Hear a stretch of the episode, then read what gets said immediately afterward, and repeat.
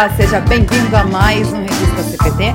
Aqui na rádio que é uma boa companhia para você, você que está nos ouvindo em radiocpt.com.br e também a todos que estão nos assistindo, a nossa transmissão ao vivo pelo facebook.com barra Rádio da e nosso canal no YouTube, youtube.com barra Rádio CPT. Revista CPT de terça-feira, dia 3 de agosto.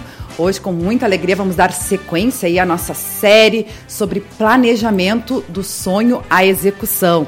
É, afinal de contas, aí estamos no quinto programa aí com o pessoal do DCIELB, os dirigentes cristãos da IELB, né? O Gustavo Becker da Silveira, o Everson Gaz e o Rogério Rickel, que vem compartilhado, ensinado. A gente tem aprendido bastante aqui a, a falar sobre planejamento, né? E também a execução, que é o tema de hoje, né? Vamos, uh, o foco vai ser a execução mãos à obra. Você é convidado a participar com a gente. Quem vem acompanhando aí nossa série, né? Como eu falei, estamos no quinto programa, começamos aí o primeiro, a gente iniciou essa série é, de metodologias de planejamento para auxiliar a igreja em abril, né? Com, com o primeiro programa aí fazendo a análise dos cenários, os pontos fortes, fracos, identificando as oportunidades, né? E as ameaças que nos cercam. Depois, no segundo programa, a gente falou aí sobre a definição de objetivos e estratégias, definindo as prioridades, meios. O terceiro, a gente focou aí em estratégias, que era desenhando como fazer.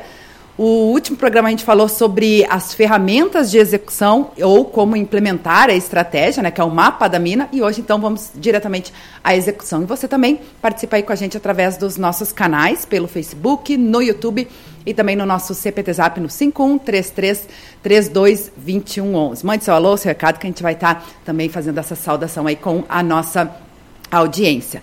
Vamos fazer essa conexão então com os nossos convidados de hoje. Gustavo, Rogério e o Everson, bem-vindo mais uma vez à Rádio CPT. Bom dia. Bom dia, Luana. Bom dia a todos que nos assistem, nos ouvem aí. É sempre bom daqui. Hoje nós vamos estar com o desafio lá, né, de falar sobre executar, né, fazer a coisa acontecer. Uhum. Onde normalmente a, a, maioria das empresas se atrapalha né, depois do planejamento. E muitas vezes a nossa igreja também se atrapalha, né, nossas congregações também se atrapalham. Né? E aí, por diversos motivos, que eu acho que nós vamos conseguir discorrer alguns aqui hoje. É, Valeu, muito obrigado aí. É verdade, com certeza. Afinal de contas, a gente fala muito sobre essa questão do planejamento, né? A igreja ela é bem organizada com isso, na questão do, de, de planejar, colocar no papel, mas às vezes, né, quando sai do papel, a, a, gente acaba às vezes se atrapalhando um pouquinho. Então, com certeza vai ser um programa bem enriquecedor aí para nos auxiliar, trazer alguns exemplos práticos, metodologias e tudo mais. Rogério também, bom dia, bem-vindo mais uma vez. Bom dia, bom dia a todos.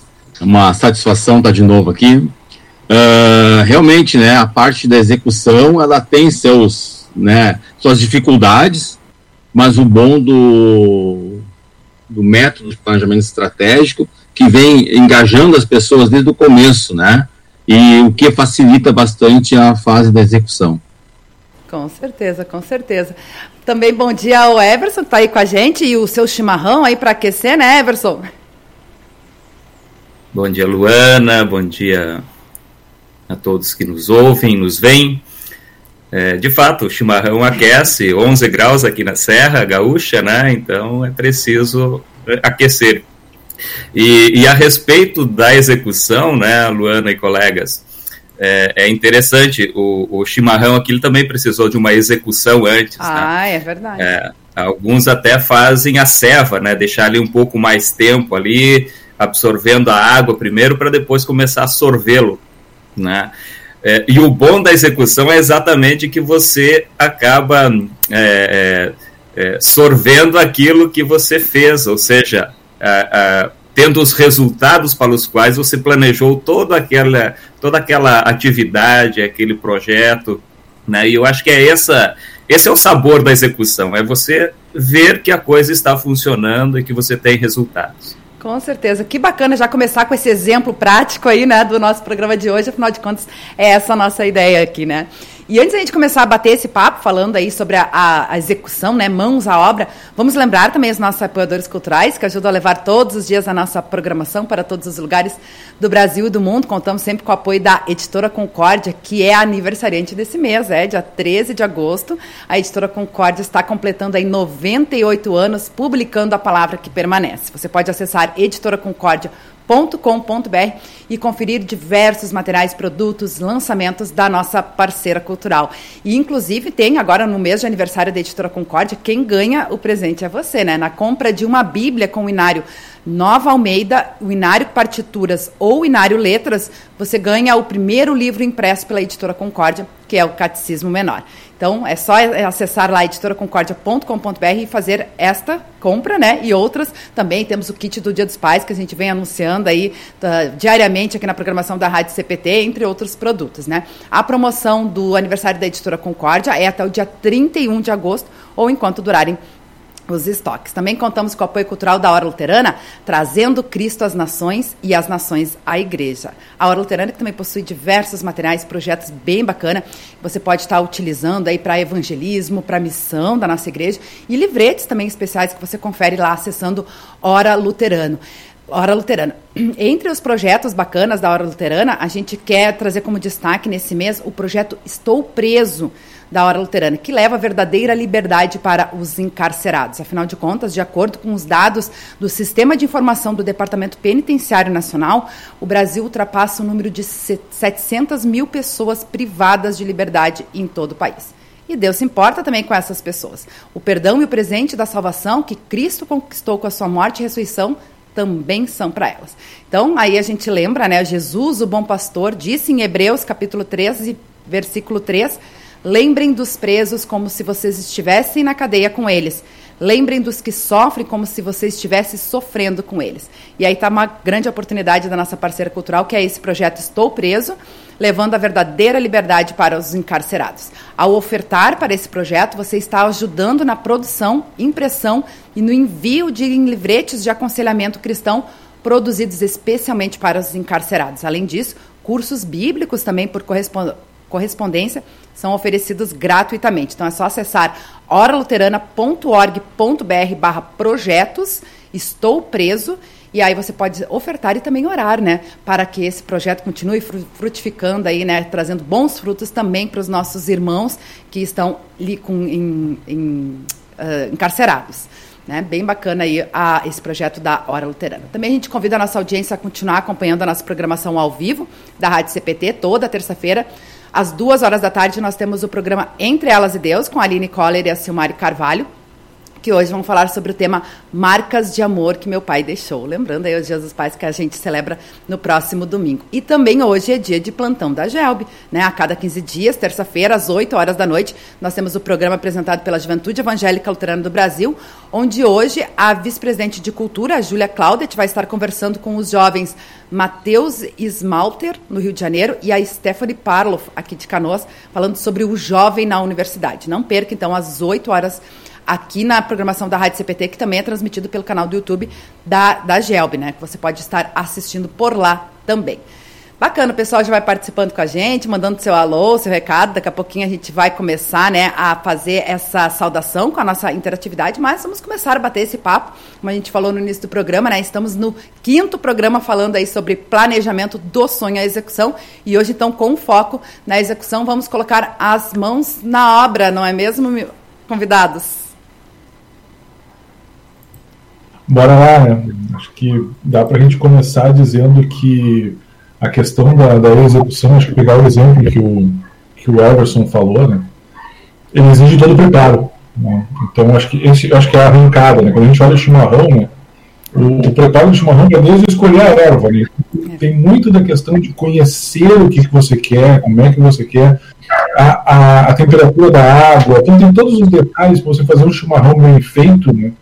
E poder depois é, degustar o resultado daquele negócio maravilhoso que foi feito. Então, pegando o exemplo do Emerson, a gente pode olhar para trás né, e ver o que, que a gente falou. Né? Falou sobre analisar o cenário, falou sobre entender todas as perspectivas, falou sobre preparar a liderança, né, falou sobre os hábitos das pessoas para que elas tenham capacidade né, de, de, de entregar e eu acho que um ponto importante, né, a questão de planejar corretamente e saber aonde colocar os recursos.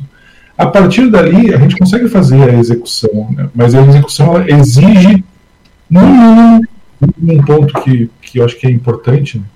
o acompanhamento. Né? A execução ela exige um foco, uma dedicação e um acompanhamento em todas as etapas que foram planejadas previamente. Então, Pegaria ali né, o, o, exemplo do Everson, um bom chimarrão, né, para que a gente possa degustá-lo, né, é saber que se eu quero chimarrão do meu jeito, dificilmente alguém vai fazer para mim, a não ser que eu capacite essa pessoa para fazer do jeito que eu quero.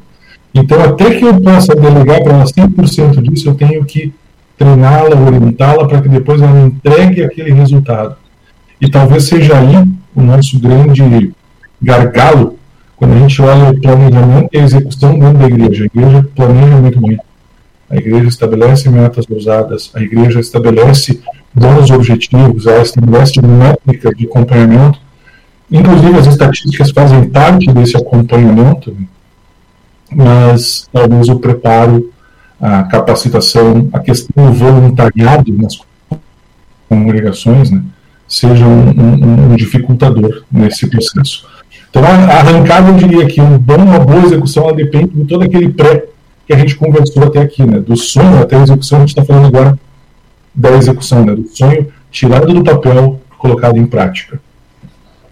Muito bom, muito bom. E aí, trazendo esse gancho também do chimarrão do Everson, que ele já começou, né, a, a, trazendo esse exemplo prático, porque eu acho que esse é o ponto, né? A execução, a gente vai colocar em prática todo esse, esse planejamento, esse aprendizado.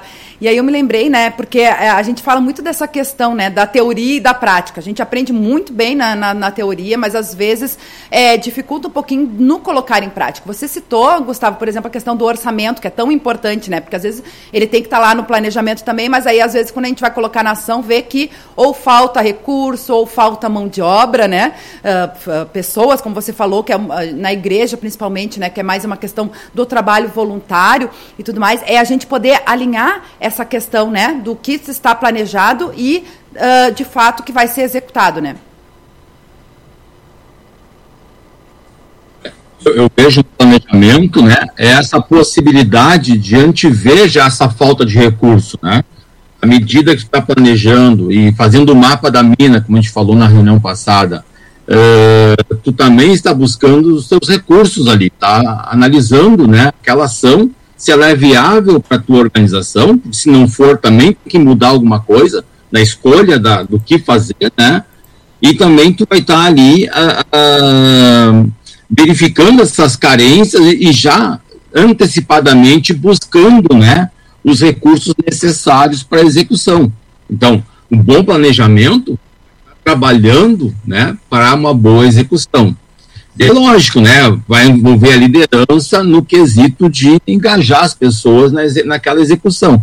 Mas o próprio processo de execução, se acompanhado, como o Gustavo comentou, vai auxiliar né, a, a, a se saber se está indo na direção certa ou não, porque está acompanhando e já tomando as medidas corretivas no andamento da execução e não somente após o seu encerramento, a sua realização. Acho que esse é um ponto importante também, né? O, o, Rogério falou sobre a questão do envolvimento da liderança. É quem é que faz, né? Quem é responsável por executar? É, ou isso é uma tarefa que pode ser delegado, enfim. É, eu, eu imagino que uh, algumas pessoas é, pensam que a execução de todo o projeto está no nível estratégico chamado de operacional, né? É, como se fosse o chão de fábrica, né? No entanto, é, todos os níveis estratégicos, né, o próprio estratégico, o tático, o gerencial e o operacional precisam se envolver no, no trabalho da execução. Não é só o fato de que é, dentro, dentro da área estratégica se pensa, se planeja, né, é, se é, é, vê os custos que, que vai ter, e aí quando eu falo de custos, eu não só, não só falo de custos financeiros, mas existe o custo do tempo, existe o custo das pessoas, é, tudo aquilo que eu necessito para realizar tal projeto, aquilo é um custo, né? Eu posso colocá-lo como um custo. E, e aí existe justamente esse envolvimento das pessoas, né? Não basta apenas eu fazer o projeto e planejar e, e, e, escrever todo aquele compêndio, né? Porque dentro de um planejamento você vê quanto material que você produz dentro do planejamento. E aí ele, ele fica em cima da mesa, ele vai para a gaveta, ele não, é, não, é, ele não pega a vida, né? E a execução é justamente isso, é você dar vida àquilo que aconteceu, né? É você soprar o sopro da vida ali naquele projeto para que ele possa se desenvolver. Acho que vai, vai, vai, vem bem como o, o, o Everson falou agora, não é uma questão da liderança, né? E não é uma questão somente do operacional. Então, quando a gente olha para uma empresa, né, você tem a execução, ela tem que acontecer em todas as esferas. Né? Então, eu acho que são, são esses os aspectos que são importantes. Né? Você tem o responsável pelo financeiro de uma empresa, né, ele tem que ter os indicadores dele, ele tem que acompanhar os indicadores dele e ele tem que orientar a equipe dele para que ela faça também essa parte. Né? Então, eu estou falando somente do financeiro. Quando eu vou para a área de marketing, eu vou pegar o cara de marketing que ele tem. Ele tem que entender o mercado, ele tem os indicadores dele de marketing, seja de market share, de penetração, de distribuição, de conhecimento de marca. Então, são todos os aspectos que vão nortear né, o desempenho dele. E a equipe dele provavelmente tem sub-itens, né, que são divididos, que cada um tem que garantir o seu. Então, são as, as, as ações que cada um vai fazer que vai contemplar o total da execução. Então, a execução da estratégia da organização, ela vai acontecer porque todas as áreas estão comprometidas. E aí, como o Emerson falou, não é só o show de fábrica, né? não é só o, cara que está tocando o bumbo lá que vai fazer funcionar. Né? E também não é o pensador máximo da empresa que também vai fazer, porque não, não adianta o CEO ter, um, ter uma baita de, uma, de, um, de um controle, cobrança, e as equipes dele não, tá, não estarem entregando tudo. Então, esse é um aspecto, quando a gente olha para o ambiente da igreja, né? é onde mais, eu acho que mais incomoda e mais. Não é, não é questão de incomoda, né, mas é onde ele mais desafia. A palavra correta acho que é essa, desafia. Por quê? A gente tem as áreas essenciais da igreja. Né? A gente tem a questão do evangelismo, a gente tem a questão da comunhão, a gente tem a adoração, a gente tem a ação social, né? e a gente tem a educação. Vamos pegar essas cinco grandes áreas. E aí tem mais a questão da, da parte administrativa da igreja também, a parte legal da igreja, né? e, e, a parte de comunicação que se faz. Mas se a gente pegar as cinco áreas, né, e aí o que, que eu faço? Eu largo essas cinco áreas e coloco um pastor. Né? Pastor, o senhor é responsável pela congregação, você é o grande líder espiritual da congregação, você é o grande cara que vai tocar a congregação na ação social, na educação, na, do, na adoração, na comunhão e evangelismo. Eu sobrecarreguei o pastor. Começa aí o grande problema, né? eu boto tudo nas costas do pastor. Ah, então eu vou para o sistema da diretoria. Né? Então eu tenho uma diretoria com presidente, vice-presidente, secretário, vice-secretário, tesoureiro, tesoureiro, conselho fiscal, conselho administrativo, conselho escolar. O, o presidente acaba sendo o pastor dentro dessa área. Entendeu? Então ele sobrecarrega o presidente também. Tive uma conversa uma vez com, com o Gia Regina e também com o Rogério, né? Como é difícil a gente encontrar um presidente dentro da congregação. Por quê? Porque é muita atividade, é muito trabalho exige muito da pessoa em cargas de hora, né? então é pesado né, para o cara trabalhar nesse sentido. Quando a gente olha a possibilidade de dividir, e aí, Luana, vem a tua pergunta, né, como é que a gente pode estabelecer isso? Vamos dividir, né, vamos trabalhar a questão da ação social com um grupo de pessoas, vamos trabalhar com a, com a comunhão com um grupo de pessoas, vamos trabalhar com o evangelismo com um grupo de pessoas, vamos trabalhar com a questão do, do, da adoração num grupo de pessoas e com a educação num grupo de pessoas, e talvez ter responsáveis por esse grupo que estejam aptos a tocar esse grupo, né? que sejam não só questão de serem líderes, né? mas que eles tenham essa capacidade. Né? Eu uso muito um exemplo em, em, vários lugares que eu falo. Né? Não adianta eu querer pegar aquele cara que ele sempre chega atrasado no culto, né? 10 e 15, 10 e 20, ele chega no culto começa às 10, ele chega às 10 e 15, 10 e 20. E aí o pastor ou o presidente da congregação tem aquela ideia de gênio, né? Eu vou engajar esse cara. Eu vou botar esse cara no negócio agora para ele se sentir comprometido, né? E bota ele na recepção. Cara, na recepção o cara tem que chegar às nove e meia se culto às dez, tem que chegar às oito e meia se culto às nove. O que, que vai acontecer? Esse cara vai se atrasar e vai atrasar o culto, e vai atrasar a entrada de todo mundo, vai atrapalhar o processo. Né? Então, não entender onde é que as pessoas vão produzir mais, né? E não saber extrair o máximo das pessoas. Pô, tem um, pô, vamos pegar um exemplo, eu tenho um baita de um professor, eu tenho um cara que é um pedagogo, assim, conhecido na cidade, ou ele, é, ele tem experiência nisso, por que não utilizá-lo na educação cristã? Por que não trazê-lo para trabalhar isso, né?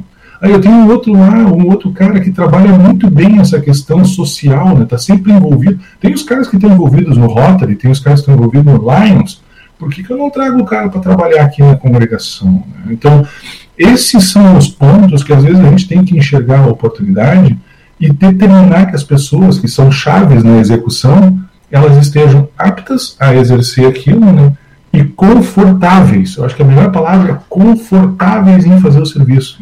Porque, para mim, por exemplo, né, eu me botar na área de, de, de, de, evangelismo, eu não ia ficar muito confortável, mas se me botasse na área de ação social, eu ia ficar menos confortável ainda, porque nunca trabalhei nessa área, eu não tenho conhecimento disso.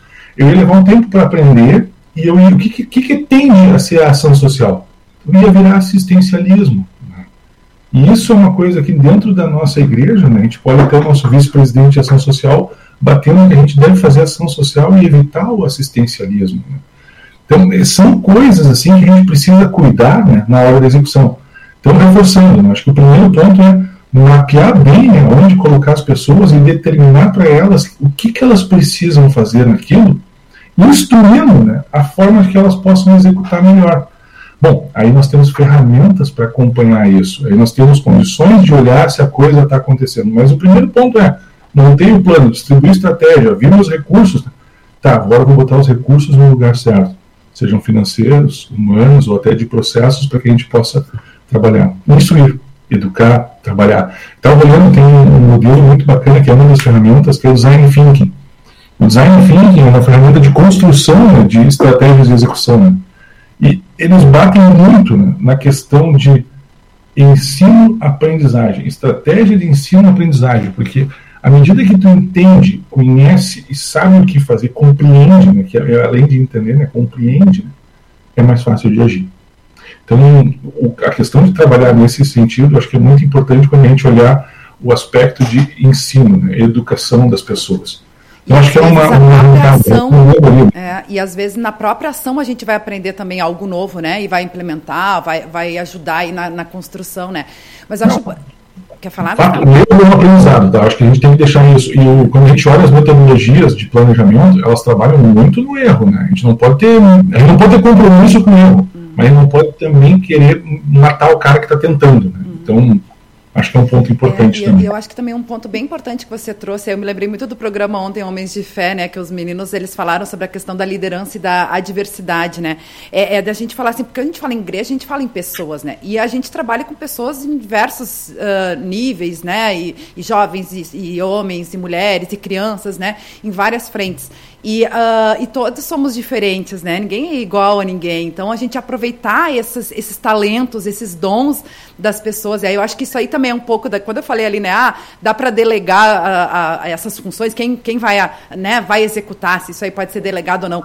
É, é, a liderança ela vai entender isso aí. Ela vai, é importante que ela conheça a empresa, a instituição, a igreja, a congregação, quem são, né? Não é só o pastor que tem que conhecer as suas ovelhas, né? Acho que também a liderança, isso é um ponto bem importante. Eu me lembro que um pastor, eu já comentei isso aqui num revista CPT, o pastor uma vez falou que uh, na, na, congregação as, as pessoas são muito acostumadas ao pastor fazer a visita, né? A visita pastoral, ok, é o pastor que faz. Mas é importante que, os que a liderança esteja nas visitas aos, aos membros também, né? Porque os membros, eles precisam desse contato, né? Com, com, com a sua liderança também, né? É, se sentir é, Uh, que, que, precisa de atenção, né? Que tem essa atenção das pessoas, que faz parte da igreja, né? E aí, falando sobre a questão dos dons, também me lembro que eu trouxe aqui, acho que foi no programa de aniversário da IELB, né? Que a gente estava falando, dando seu testemunho e tudo mais. Aí eu me lembrei que eu, eu até tinha falado da, da, do que aconteceu comigo, né? Eu era uma pessoa que na juventude estava afastada da igreja. E um pastor um dia me convidou para eu, uh, já que eu estava fazendo faculdade de jornalismo, para eu ajudar a fazer um informativo da igreja, sabe? Então eu me senti envolvida numa área em que eu tinha uma afinidade, que eu poderia estar ajudando a igreja. E a partir dali comecei a me envolver mais. Então é a gente aproveitar, né, que as pessoas são diferentes e nas suas habilidades, nas suas capacidades, elas podem estar contribuindo, né? Isso no, no ponto que você falou aí sobre a questão do acolhimento, da recepção, né? Não vai colocar uma pessoa que chega atrasada no culto para fazer essa recepção, né? É interessante isso, Luana. O, o quanto o quanto nós, é, às vezes, desperdiçamos é, é, dons e, e, e, capacidades e competências das pessoas por não conhecê-las. Né? O que, o, o, que o, o, o, Gustavo trouxe ali de colocar as pessoas certas nos lugares certos, né, ele pode ser dividido em dois, em dois grandes grupos. Né? você ter o conhecimento, vamos dizer, técnico daquilo que deve ser feito. Então, você vai planilhar tudo que deve ser feito, você vai é, é, ensinar ou, ou, ou, mostrar como que as coisas podem ser é, assumidas e realizadas. Você vai fazer um treinamento com essas pessoas. Né? Mas existe um outro detalhe importante que se chama desenvolvimento das pessoas para execução daquelas tarefas. E aí você tem a questão do comportamento das pessoas dentro daquilo que elas estão realizando. Né? O Gustavo trouxe eh, e disse: Olha, eu me sentiria um peixe fora d'água se eu fosse fa fazer serviço social, não é a minha área. Né? Certamente, se eu fizer, né, existe aí, vou falar uma ferramenta né, chamada DISC, né, que é a ferramenta do, do mapeamento é, do perfil comportamental das pessoas. Né? Olhando para o Gustavo, eu já sei que ele é um executor né? Então eu não consigo colocá-lo, ele está mais ligado a tarefas do que propriamente a pessoas. Né? Agora, se eu mapear alguém que é, ele, ele é, é, uma pessoa estável né, dentro do seu comportamento do DISC, né, você vai ter essa pessoa é, que sempre olha para o outro, sempre tem um olhar para fora de si. Essa é uma pessoa que tem um perfil né, que você não precisa forçar ela a fazer aquilo que ela vai fazer. Ela vai entregar isso naturalmente. Né? Eu não estou dizendo para nós mapearmos todas as pessoas da, da, da, comunidade, mas um olhar perceptivo já ajuda bastante para um convite, para colocar as pessoas né, é, a serviço da igreja. Né? Muito bom, muito bom. Antes de a gente dar sequência ao nosso bate-papo, tem alguns comentários aqui na nossa interatividade. Tem um comentário bem bacana aqui, inclusive. Uh, o Carlos Plummer está com a gente no Rio de Janeiro, está sempre ligadinho, né? Um abençoado programa a todos aqui pelo YouTube. No Facebook também tem várias pessoas participando aqui com a gente. Uh, mensagens diária, tá ligadinha. Elisa Teskfeldman está sempre ligadinha com a gente em Tramandaí. Francisco Eberhard também está uh, ah, desejando aí abençoado programa a todos. Renê Martinho, bom dia a todos. O Luiz, do perfil Cristo para Todos, também está ligadinho. E o pastor Renato Hanis, uh, da Ubra, capelão da Ubra, em Santa Maria, né? Ele coloca assim, ó. Uh, bom dia, Luana e Irmandades. Que bom debater esses assuntos. Deus concedeu muito conhecimento e habilidades que sempre podem trazer benefícios próprios e até mesmo à sociedade. Infelizmente, somos bastante críticos com as iniciativas e execuções dos outros, mas temos muita dificuldade em botar a mão na massa. Algumas ações simples começam em casa. Tirar o lixo, arrumar o ambiente, respeitar o espaço dos vizinhos, etc. Ou seja, menos crítica, mais envolvimento. Comentário aí do pastor Renato Hanisch, e bem oportuno, a gente sempre fala, né, sobre a gente dar, é, dar o nosso testemunho como cristão na sociedade também, né, fazendo a nossa parte, né. Ô Luana, é engraçado, né? nós estamos no é o quinto ou sexto programa, né? E é a segunda vez que aparece as pessoas falando sobre como somos mais críticos com os outros, né? E como nos entregamos pouco, né? Então, acho que já fica aí um grande aprendizado. Se a gente quer fazer qualquer coisa de, de, de execução, né? É entrega, né? Execução não é crítica. Execução é entrega, né? Então, talvez um dos grandes pontos que a gente tenha a, a, a aprender, né? É olhar para o planejamento que a gente precisa fazer e deixar de criticar. Né? Vamos, vamos, vamos questionar o como, né? o, o meio, né? mas não o que. É esse, esse para mim é um ponto que às vezes a gente critica e critica demais. Né? Então, é me chamou a atenção que é a segunda vez que aparece no, é. no comentário. E, e, Gustavo, será que isso aí também é um pouco uh, do que pode acontecer de uh, prejudicar o colocar em prática mesmo o planejamento? Porque a gente fala muito, né? A gente é muito bom em planejar, mas às vezes dificulta na hora do colocar em ação, né? O, colocar a mão na massa. Como o pastor falou, daqui a pouco será que pode ser isso mesmo?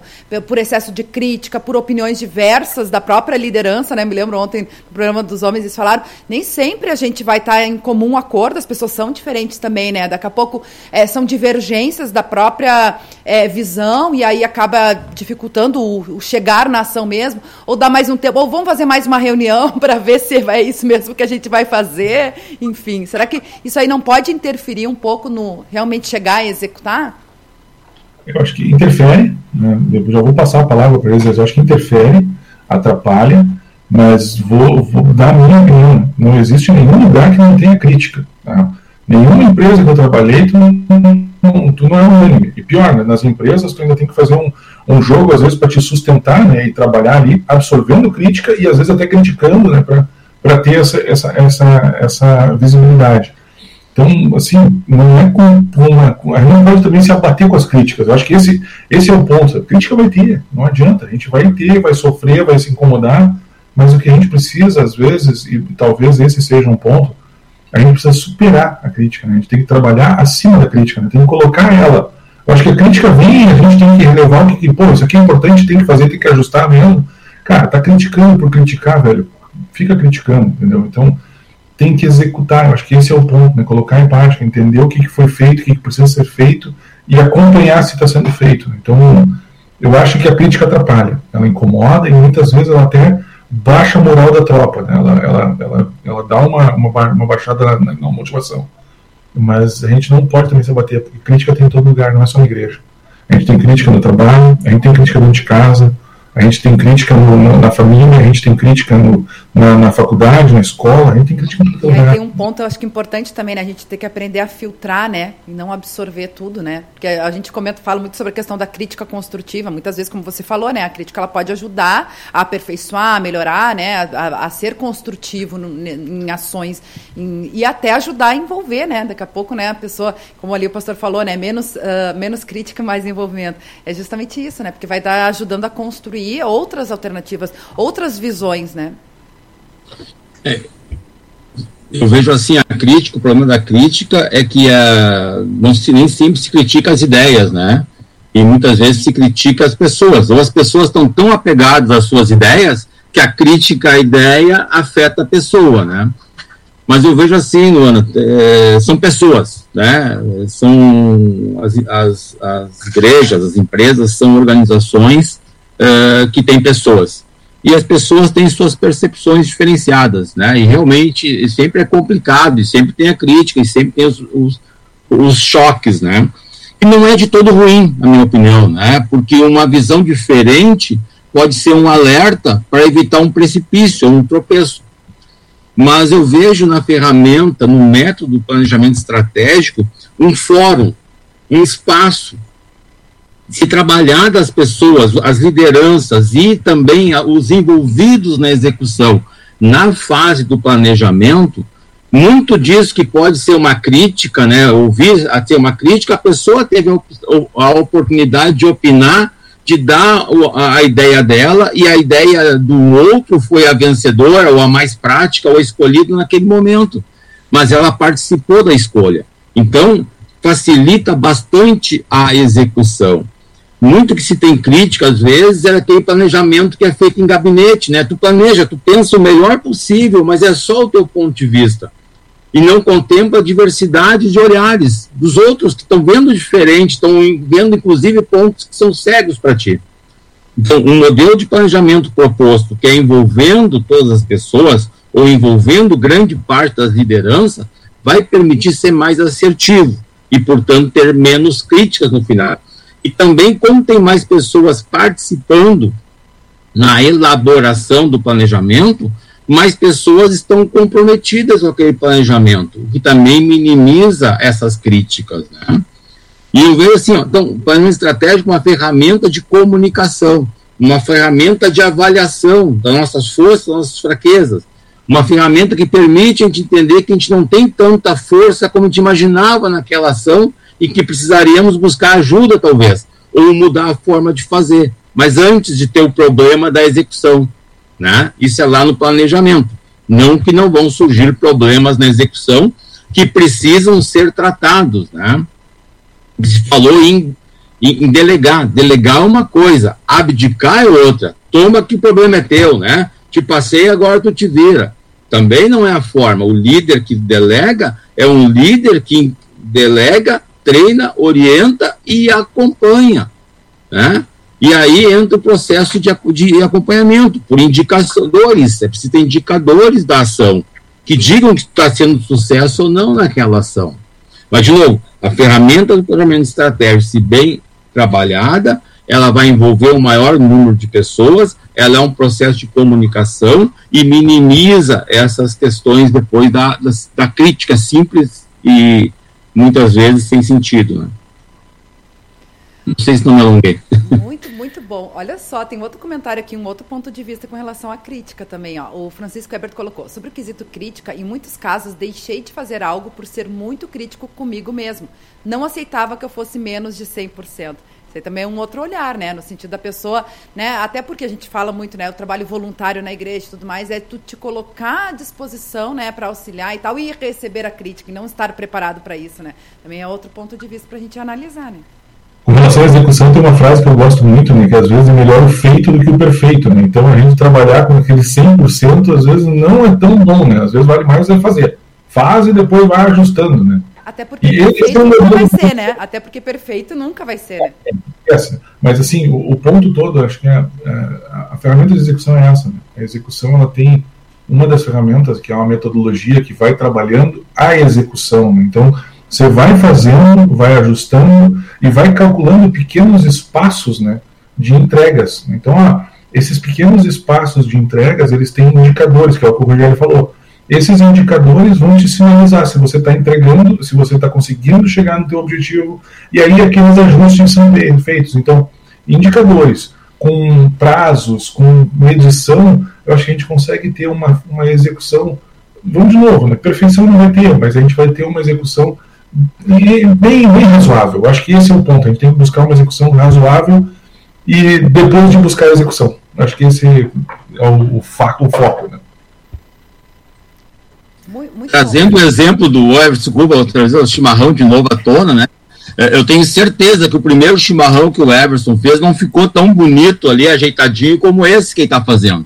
Né? Possivelmente o primeiro barranco caiu, entupiu, né? É, é, houve todo um aprendizado. E ele chega a um chimarrão melhor por repetir, analisar o que deu errado, né? E aperfeiçoando. E depois ele vai colocando, inclusive, ferramentas mais legais, né? Talvez a primeira bomba não fosse uma bomba tão bonita como essa, né, Everson?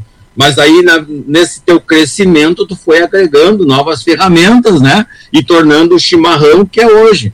Ele não começou assim, né? o planejamento estratégico também não vai começar né, funcionando tudo direitinho. E começa e a gente vai exercitando, vai, vai analisando os indicadores e vai melhorando. Ô, Rogério, eu tinha um exemplo assim, eu vou falar na rádio, na rádio da igreja. Né? Azar, vou falar de sexo aqui. Né? É uma coisa que a gente brinca bastante, né? É, quando a gente olha a primeira vez que a gente fez sexo, não deve ter sido aquela coisa maravilhosa de estourar foguetes e estrelas e ouvi-los não, normalmente não é aquela melhor das coisas, tem muita expectativa e talvez pouco resultado, né? Mas vai melhorar. Tem gente que não melhora, não adianta, tem gente que não melhora e aí não tem o que fazer. Mas teoricamente a gente evolui na questão sexual, por quê? Porque a gente aprende, né? A gente entende o outro, né? A gente pratica, né? Então esse acho que é o ponto, né? Se a gente tivesse essa mentalidade de vamos aprender, né? vamos praticar, Vamos olhar o que, que nós estamos agradando, né? onde é que a gente está olhando para o outro. Né? Então, esse detalhe é, é fundamental para a coisa acontecer. E reforço, assim, eu fiz o meu primeiro chimarrão, não vou falar de sexo, mas eu fiz o meu primeiro chimarrão, foi um desastre. Né? Então, é, e eu vou dizer assim, até hoje o meu primeiro chimarrão não é o bicho, né? continua sendo o mesmo que o primeiro, um pouquinho melhorado. Né? Então, mas o que eu faço? Me atende, resolve meu problema e entrega.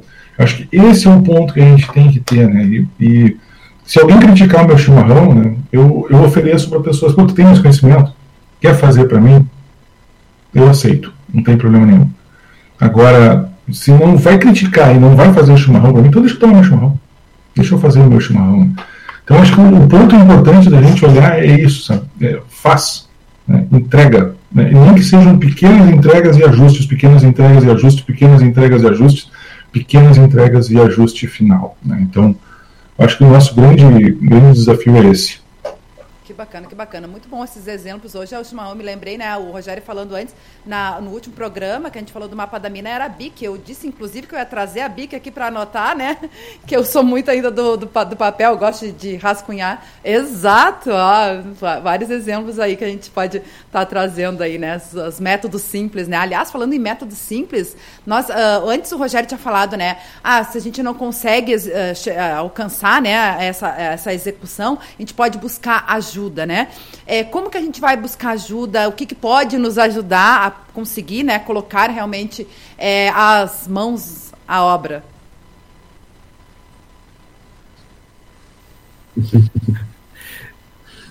É, na, na, verdade, esse é o grande problema, né? Eu, eu acho que essa sua pergunta, Luana, ela está muito relacionada ao que o Francisco colocou. Porque ele, ele coloca uma dificuldade dele, né?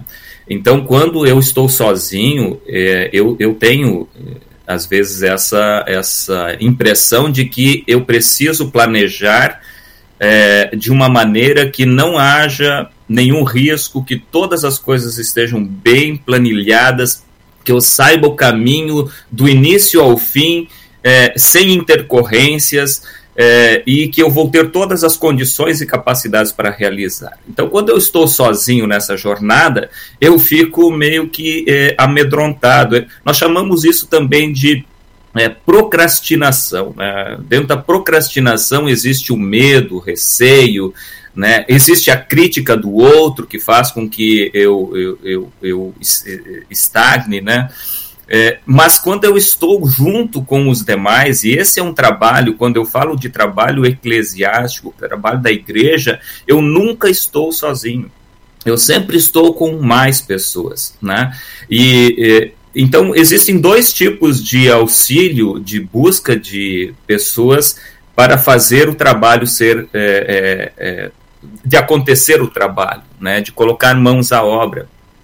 Uma é você olhar para dentro de si, para dentro da sua empresa ou da, da, sua igreja, vamos dizer assim, e encontrar ali aquela pessoa, aquela competência que você está procurando para a realização daquele processo que você vai, o projeto que você está a realizar. Isso é uma coisa.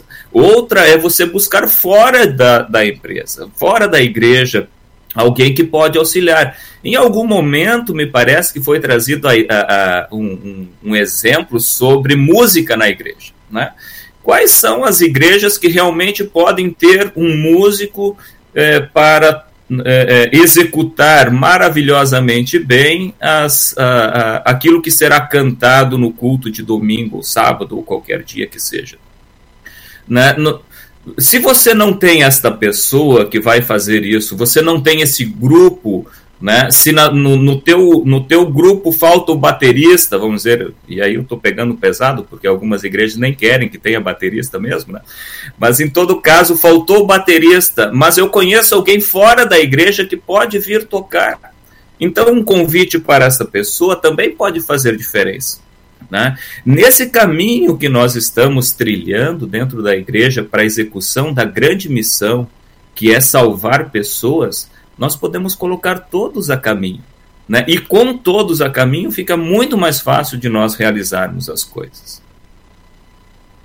E, e né, Erson, complementando o que tu disseste, é uma oportunidade realmente para trazer.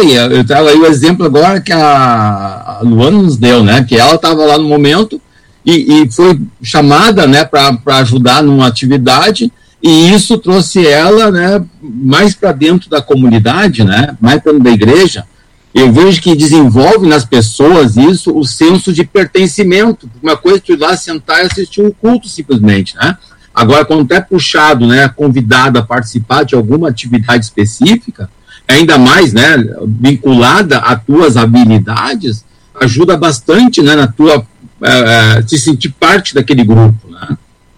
É, Rogério. Uma dificuldade que é uma oportunidade, na verdade. É, eu sempre falo de uma atividade contemplativa, né? Tem muitas pessoas que gostam desta atividade contemplativa, né? mas não a de execução, de ir e, e, e, se colocar à disposição para fazer as coisas acontecer. Acho que tem, tem um ponto assim a gente que a gente pode trabalhar, né, que existem algumas ferramentas que ajudam né, a garantir a execução. A, a, principal delas é fazer um bom planejamento. Né? Então, eu acho que essa é a principal ferramenta, né? entender o conceito de planejamento, compreender cenário, compreender recursos, toda aquela parte que a gente conversou antes. Isso é fundamental para poder garantir. Né? Agora, depois, é importante estabelecer algumas, alguns critérios e algumas ferramentas para que isso realmente aconteça. Então, é importante ter as pessoas certas no lugar certo. Jim Collins fala isso. Ok, eu acho que faz, faz parte do jogo. Mas eu não tenho as pessoas certas. E, e às vezes eu não vou ter todas as pessoas. Né? Então eu tenho que agir com os recursos que eu tenho. Como é que eu faço? Eu posso instruir as pessoas para controlar algumas etapas e elas trabalharem nesse sentido. Então, eu preciso ter as pessoas bem orientadas. Né? Então, as pessoas bem orientadas, com boas ferramentas, elas conseguem também produzir uma boa execução. Então, a gente pode falar, a gente tem o Kanban, uma ferramenta, o Rogério fala bastante dela, porque envolve a questão do planejamento. Né? Eu falei antes do design thinking, né? a gente tem a questão do, um pouquinho do, do, que eu falei antes das etapas, de serem feitas várias etapas, depois ser revisitado, novas etapas, eles têm um nome, são os sprints, que estão dentro do método Scrum. Né? Então, os métodos ágeis, eles trabalham dessa forma. Né? Tu tem uma entrega, essa entrega, ela produz um, um, pouquinho do que aquilo que se imagina que vai produzir e se valida. É, estamos no caminho certo, vamos, vamos adiante. Né? E aí a gente continua de novo, dá um novo sprint, ou seja, mais uma etapa que se corre. Essa nova etapa a gente avalia, para, avalia, ou não, estamos no caminho certo, estamos indo em direção ao que a gente estabeleceu. Isso serve para as empresas, também dá para fazer na igreja. Né? A gente pode fazer pequenas entregas. Né? Então, eu posso trabalhar meu plano para o ano, posso trabalhar meu plano bianual, e eu posso fazer avaliações trimestrais, quadrimestrais, bimestrais, porque também fazer um monte de reunião também cansa, né? E às vezes fazer uma reunião mensal, ah, não deu nem o resultado. Ah, não deu nem resultado, nem virou ainda a chave, tu está querendo cobrar um resultado. Então, tem que saber medir também. Eu ah, acho que o Everson falou antes né, da questão da ansiedade, né? Tem que botar, tem que botar as pessoas ali que são os caras que são mais estáveis, né? Eles podem controlar melhor isso, né? Se tu bota o cara que é mais executor, a ansiedade toma conta da coisa e ele vai querer dar velocidade naquilo que nem sempre é importante, e aí talvez surja a crítica. Né? Então, aí também tem que entender o perfil dos indivíduos né, para poder ajustar. Mas acho que algumas ferramentas auxiliam nessa execução. Né? Envolver, é tanto... né? Como a gente falou aí, envolver as pessoas, né? Isso é, é bem bacana. Pode falar. Tanto, Luana, é, é, voltando à questão crítica, da crítica, né?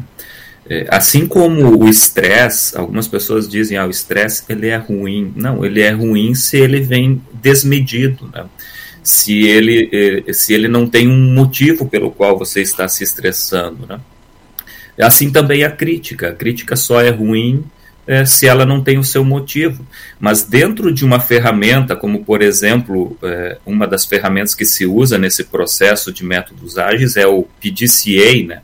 o, o planejar, o, o, o, fazer, o checar e o agir de novo. Né? E esse checar é a crítica. É a crítica que se faz dentro do processo. Você E aí nós temos que lembrar de, de, de uma questão, né, até mesmo como cristãos, de que a gente não critica as pessoas, a gente pode criticar a, a, a, ação que está sendo feita, o planejamento, o processo que está sendo executado, mas as pessoas você critica elas, é, na verdade você tem precisa auxiliá-las para que elas realizem determinadas atividades. Então nem sempre é ruim a crítica e nem sempre é ruim o estresse. Né? E isso precisa ser é, evidenciado e colocado dentro do seu devido, da, da sua devida proporção, né? É, e agora me veio à mente, né? Porque eu estou fazendo testes do Covid agora, né? E o médico me disse o seguinte: quando você foi vacinado, foi colocado o vírus para dentro de você, só que controlável, né? Em, em, em situação controlável. Então, me, me parece que essa é a situação que, quando nós planejamos e queremos executar alguma coisa com esses, é, é, esses métodos mais ágeis, né, que são aquelas os feedbacks mais constantes, é a forma de você controlar a coisa. É a forma de você colocar em execução toda essa atividade que você está fazendo. Não basta você fazer um grande planejamento e achar que ele vai reto, em linha reta até o final.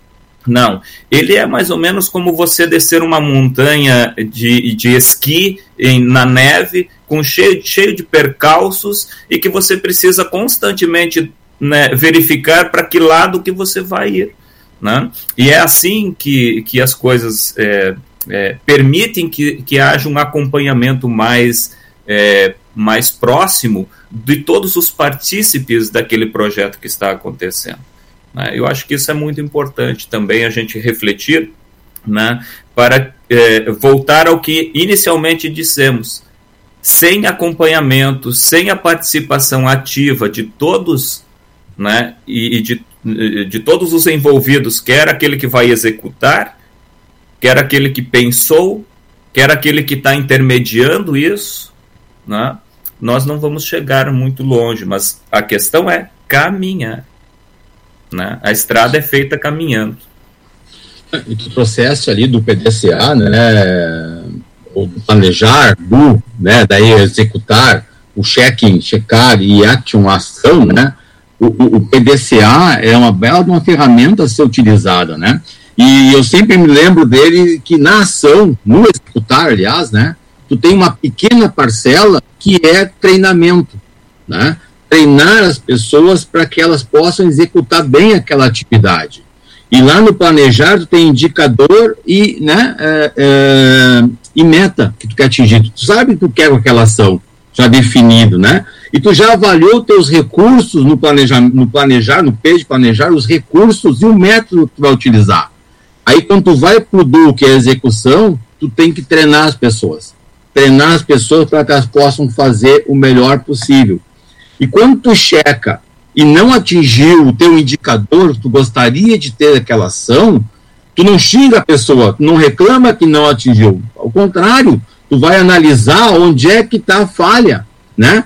Tu analisa os fatos, as causas do resultado ruim e faz um plano de ação corretivo, né? Faz um novo plano de ação. E, e aí tu tem chance de novo de voltar a ter o resultado.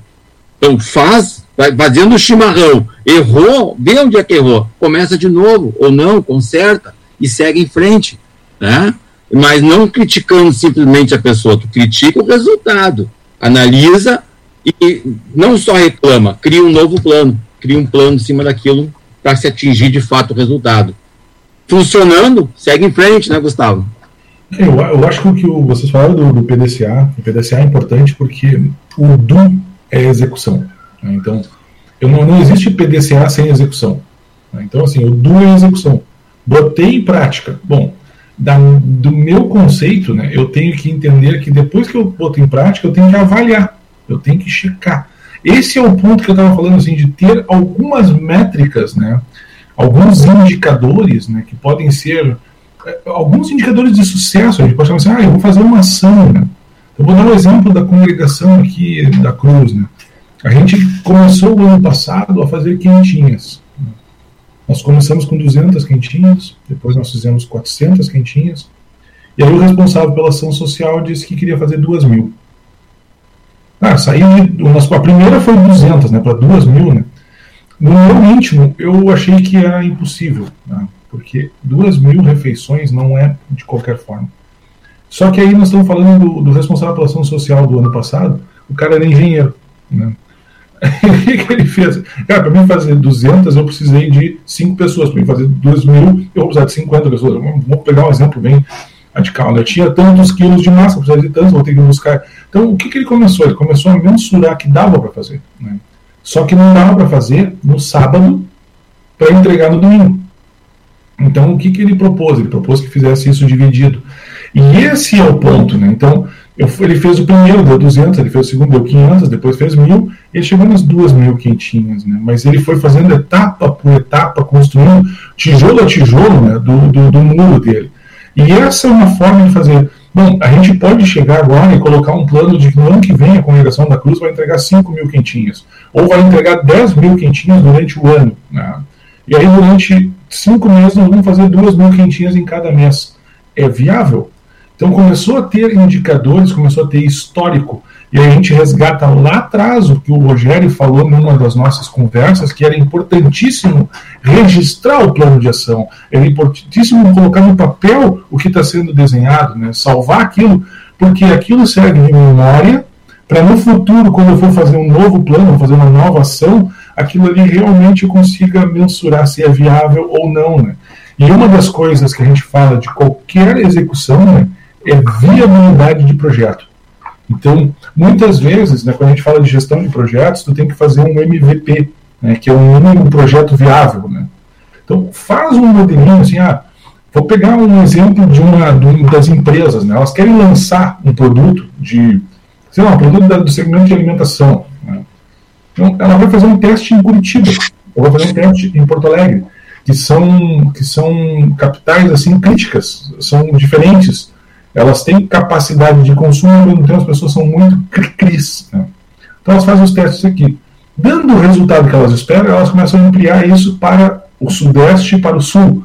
Deu o resultado que se imagina, amplia para o Brasil inteiro. Esse tinha que ser o nosso modelo de trabalho. Vamos fazer um projeto grande dentro da congregação? Não. Vamos agora vamos fazer uma, um, uma escola. Né? Cara, vai lá e constrói o prédio da escola. Não, vamos fazer uma escola pequenininha. Vamos fazer começar com uma muito fundamental. Né? E aí, a partir de então, tu começa a crescer, começa a desenvolver. Né? Eu acho que são aspectos que são é importante ser prototipados, né? ou testados antes para que depois a gente consiga executar ele na, na, na, na integralidade, né? no, no total. E aí eu reforço um ponto, né? PDCA é uma excelente ferramenta. No PDCA, a gente pode utilizar o P, a parte anterior né, da execução. Mas no do, que é do de fazer, a gente tem que colocar um Kanban, que é uma outra ferramenta. O que, que é o Kanban? Eu vou para fazer o que eu tenho que fazer, eu tenho que saber o que, que eu tenho que fazer e principalmente o que está em andamento e o que ainda não está. E aí eu diferencio. E aquilo que eu diferencio, eu vou dar velocidade e acompanhamentos diferentes também. Então, quando eu olho para um trabalho dentro da congregação, tem coisas que elas andam em velocidades diferentes, tem coisas que elas andam com supervisão diferente. E isso é, um, é, o, é o, exercício da, da, da, liderança, saber onde é que ela precisa dar é, foco e atenção, e talvez aquelas coisas ali não precisa dar atenção porque elas vão andar com mais naturalidade. Né?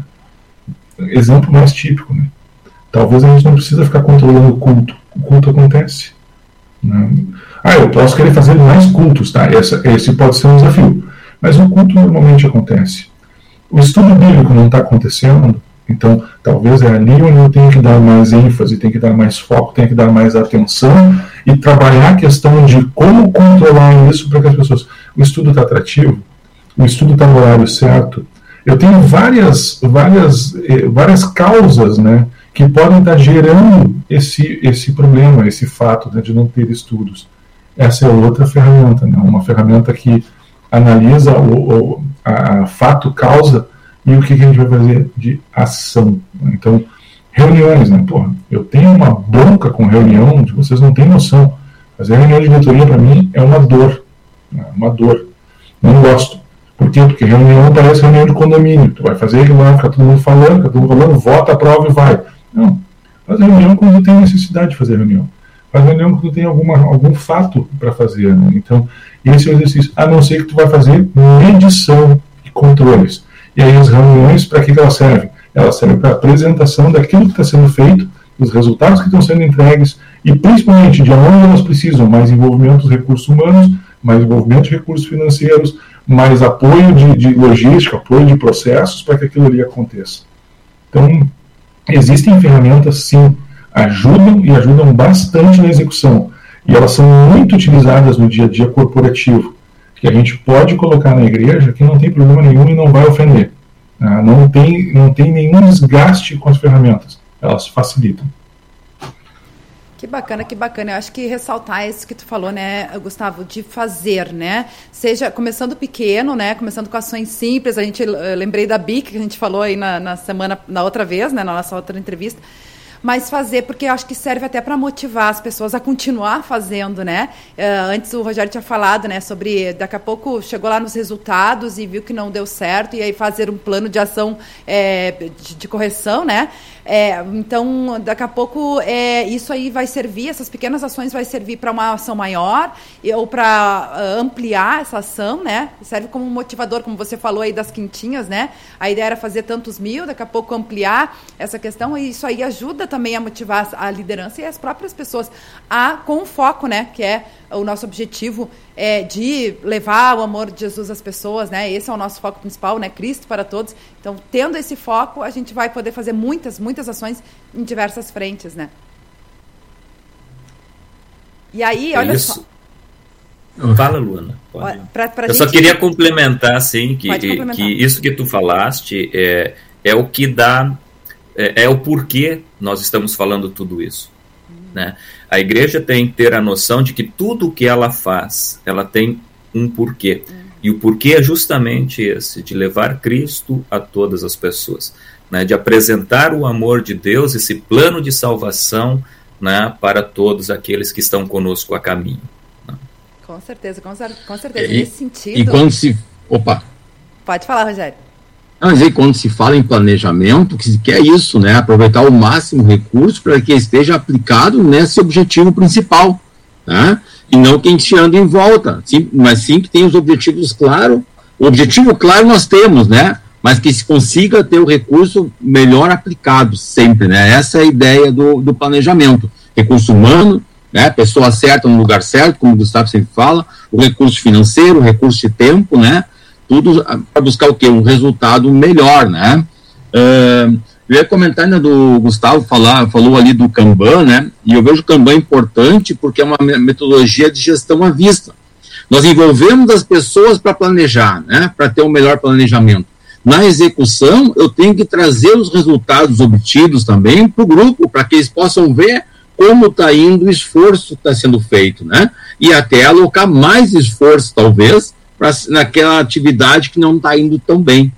Então, o Kanban é uma forma de trazer isso para a gestão à vista, né? Trazer isso para que a comunidade também possa estar acompanhando o desempenho da execução do planejamento legal, que bacana. Várias ferramentas aí para auxiliar nesse processo, né? E aí, para a gente encerrar, tem alguns comentários aqui ainda na nossa interatividade. A Noêmia Lucila Scherer está sempre ligadinha com a gente. O pastor Nação uh, da Silva também está com a gente, né? Bom dia, irmãos e irmãos em Cristo. E aqui no, no YouTube, pastor Nilo Varros, da editora Concórdia, né? Que fala justamente sobre essa questão do resultado, né? Bom dia a todos, muito boa reflexão sobre o tema. Na visão dos editores, o melhor livro, revista, é o que está na mão do leitor, mesmo quando, por vezes, não está 100%. A gente estava falando da questão da perfeição, né? A gente tem que fazer, né? Não pensar no perfeito. É melhor feito que perfeito, né? Como o Gustavo tinha comentado. Obrigada aí, pastor Nilo, também participando, sempre ligadinho aí com a gente. Essa parceria aí com a editora Concorde, que também é a nossa parceira cultural aqui da nossa programação. E a gente vai chegando ao fim, né? Mais uma vez, ainda bem que a gente fez essa série aí toda dividida aí para poder explorar bem esse assunto, né? E aí, na próximo mês, a gente vai dar, uh, continuar a sequência aí pós-execução. Uh, Mas por hoje a gente agradece muito aí a participação de vocês mais uma vez, trazendo né, esses conhecimentos, essas dicas, essas orientação, essas orientações de, desse tema tão importante para a nossa igreja.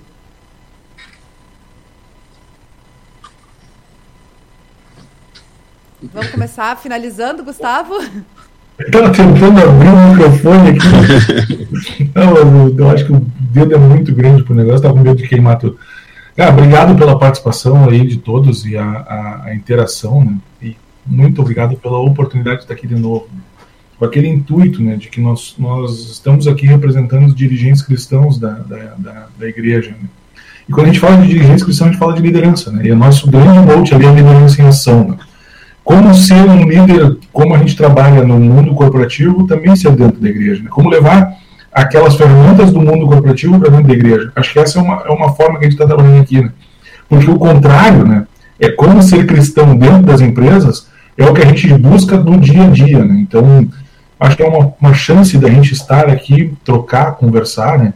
E se a gente consegue contribuir de alguma forma, a gente já fica muito feliz, como, como disse Elbi aqui no, no programa. Obrigadão, Luana. Obrigado a todos aí que oportunizam a gente estar nesse momento. A gente que agradece. Uma abençoada semana aí para você e até a próxima.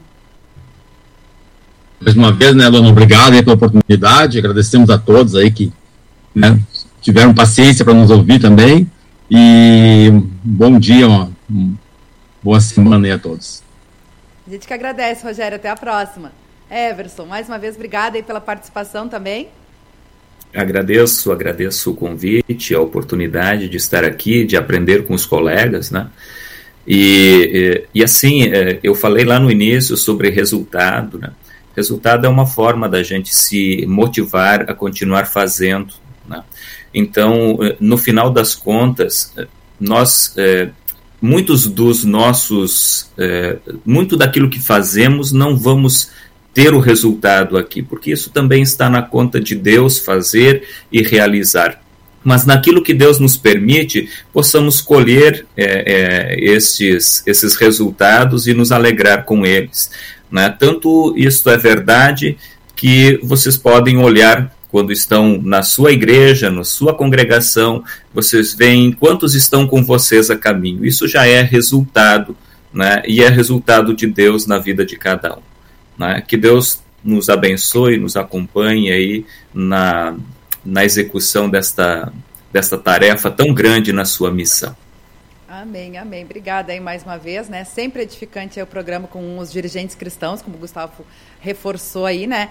E lembrando que quem perdeu algum desses nossos programas, dessa série que a gente está fazendo, tem lá no nosso podcast, aqui no YouTube, no Facebook, você pode ir resgatar os cinco programas, né, com esse de hoje, sobre essa série bem bacana e bem importante para a igreja, que é do planejamento do sonho à execução. Te agradece aí toda a nossa audiência participando aí com a gente. Você também pode compartilhar esse programa para que alcance mais pessoas e você também é convidado a continuar acompanhando a nossa programação ao vivo da Rádio CPT. Às duas horas da tarde temos o programa Entre Elas e Deus, onde a Aline Coller e a Simari Carvalho vão falar sobre o tema Marcas de Amor que meu pai deixou.